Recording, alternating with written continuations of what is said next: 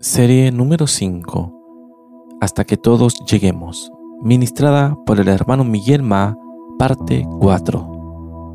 Amados hermanos, amadas hermanas, vamos a continuar nuestra comunión sobre la porción de la palabra de Dios que está en Mateo capítulo 16 a partir del versículo 13.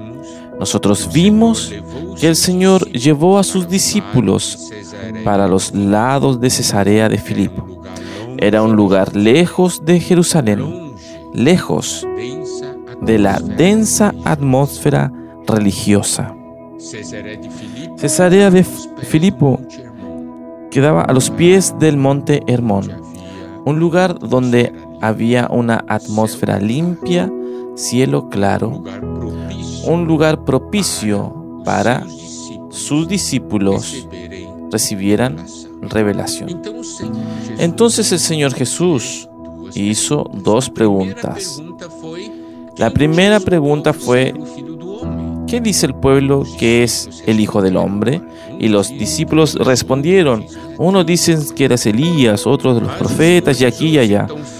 Mas el Señor Jesús hizo una segunda pregunta. Mas ustedes, ¿quién dicen ustedes quién soy yo? Aquí nosotros podemos ver que el Señor se preocupa con un punto. Él desea saber si nosotros lo conocemos o no. Él desea saber quién es Él. El Señor está diciendo, ¿quién soy yo para ustedes? ¿Qué puede usted hablar a mí sobre mí? ¿Usted realmente me conoce? ¿O usted simplemente me ve de la manera de lo que los otros hablan? ¿Usted me conoce de verdad? ¿Quién dice quién soy yo? Ahí Simón Pedro respondió, tú eres el Cristo, el Hijo del Dios viviente. Y el Señor Jesús dijo que Simón Pedro era bienaventurado, porque esa revelación no vino de carne ni sangre, sino del Padre que está en los cielos. Aquí nosotros podemos ver, solo Dios puede revelar a Cristo. Ningún hombre puede revelar a Cristo a otro. Mas Dios puede.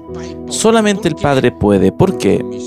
Porque el misterio de Dios es Cristo. Dios revela a Cristo. Y nosotros vimos que esa revelación tocó en dos puntos, la persona y la obra.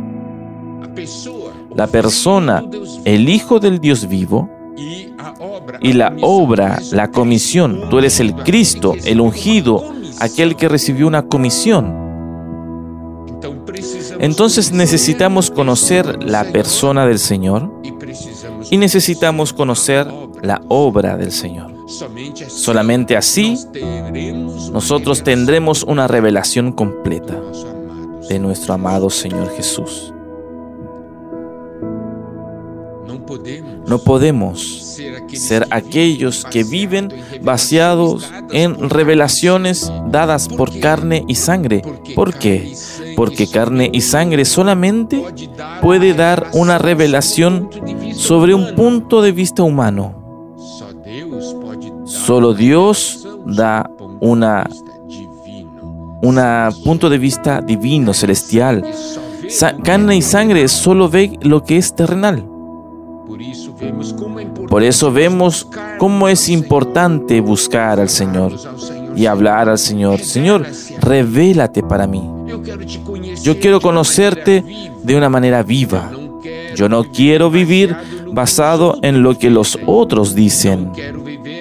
No quiero vivir basado en las experiencias de otros. Yo quiero tener una experiencia viva contigo. Yo necesito que el Señor se revele para mí de una manera viva y real. Ahora, en los versículos 18 dice, Y yo también te digo que tú eres Pedro, y sobre esta roca edificaré mi iglesia, y las puertas del Hades no prevalecerán contra ella.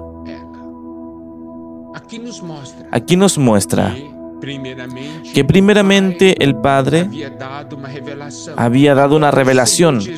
Ahora el Señor Jesús quería también una revelación. Por eso que Él dice, y yo también te digo, el Padre te dice a ti, Pedro, mas yo también tengo algo que decirte. Por eso aquí está escrito, yo también te digo. ¿Y qué el Señor va a hablar? Es muy importante. Él dice, tú eres Pedro y sobre esta roca edificaré mi iglesia. Existen muchas controversias sobre el real sentido de esta porción. Nosotros iremos entonces a dar el sentido baseado en la Biblia y baseado en el significado de las palabras en el griego. Cuando él dice, tú eres Pedro, en el original griego, ese nombre Pedro es Petros, que significa una piedra pequeña. Y el Señor estaba hablando para, para Pedro que usted es una piedra pequeña, usted es una material de edificación. Y cuando el Señor dice, y sobre esta roca edificaré mi iglesia, esa piedra se refiere a quién? ¿Se refiere a Pedro o al Señor Jesús? Nosotros veremos ahora a quién se refería el Señor Jesús. ¿Por qué? Porque esa palabra piedra en el griego significa petra, significa una roca, es una masa de roca, una piedra grande. Él ya había dicho a Pedro que era una piedra pequeña. Y cuando él dice, y sobre esta roca, que en el griego es Petra, es una masa de roca, sobre esta roca edificaré mi iglesia. Esta piedra, él se refería al Señor Jesús, a la persona del Señor Jesús, sobre esa revelación también de la persona del Señor Jesús. Entonces, esa es nuestra interpretación, es, es soportada por el propio Pedro. Porque en Primera de Pedro, capítulo 2 y versículo 4 al 6, nosotros tenemos lo siguiente. Pedro dice, acercándose a Él, hablando del Señor Jesús, acercándoos a Él, piedra viva. Entonces podemos ver que, Pedro dice que el, el Señor Jesús es una piedra que vive, desechada ciertamente por los hombres, mas para Dios escogida y preciosa. Acercándoos a Él, piedra viva, desechada ciertamente por los hombres, mas para Dios escogida y preciosa. Entonces, Pedro está diciendo aquí que el Señor Jesús es la piedra que vive. Una piedra escogida y preciosa para Dios.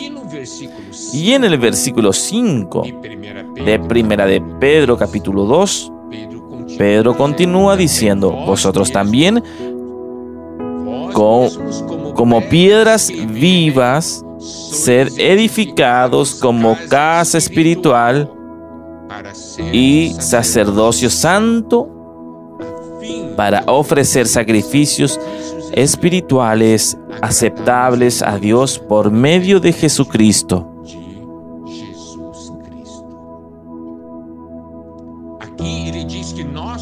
Aquí nos dice que todos nosotros somos piedras vivas y que somos edificados sobre la casa espiritual. Y ahora vamos a ver lo que dice el versículo 6, por lo cual también contiene la escritura. He aquí pongo en Sión la principal piedra del ángulo, escogida y preciosa, el que creyere en él no será avergonzado. Aquí Pedro confirma que Cristo Jesús es la piedra angular, escogida y preciosa, que Cristo Jesús es aquella roca sobre la cual la iglesia es edificada. Gloria a Dios.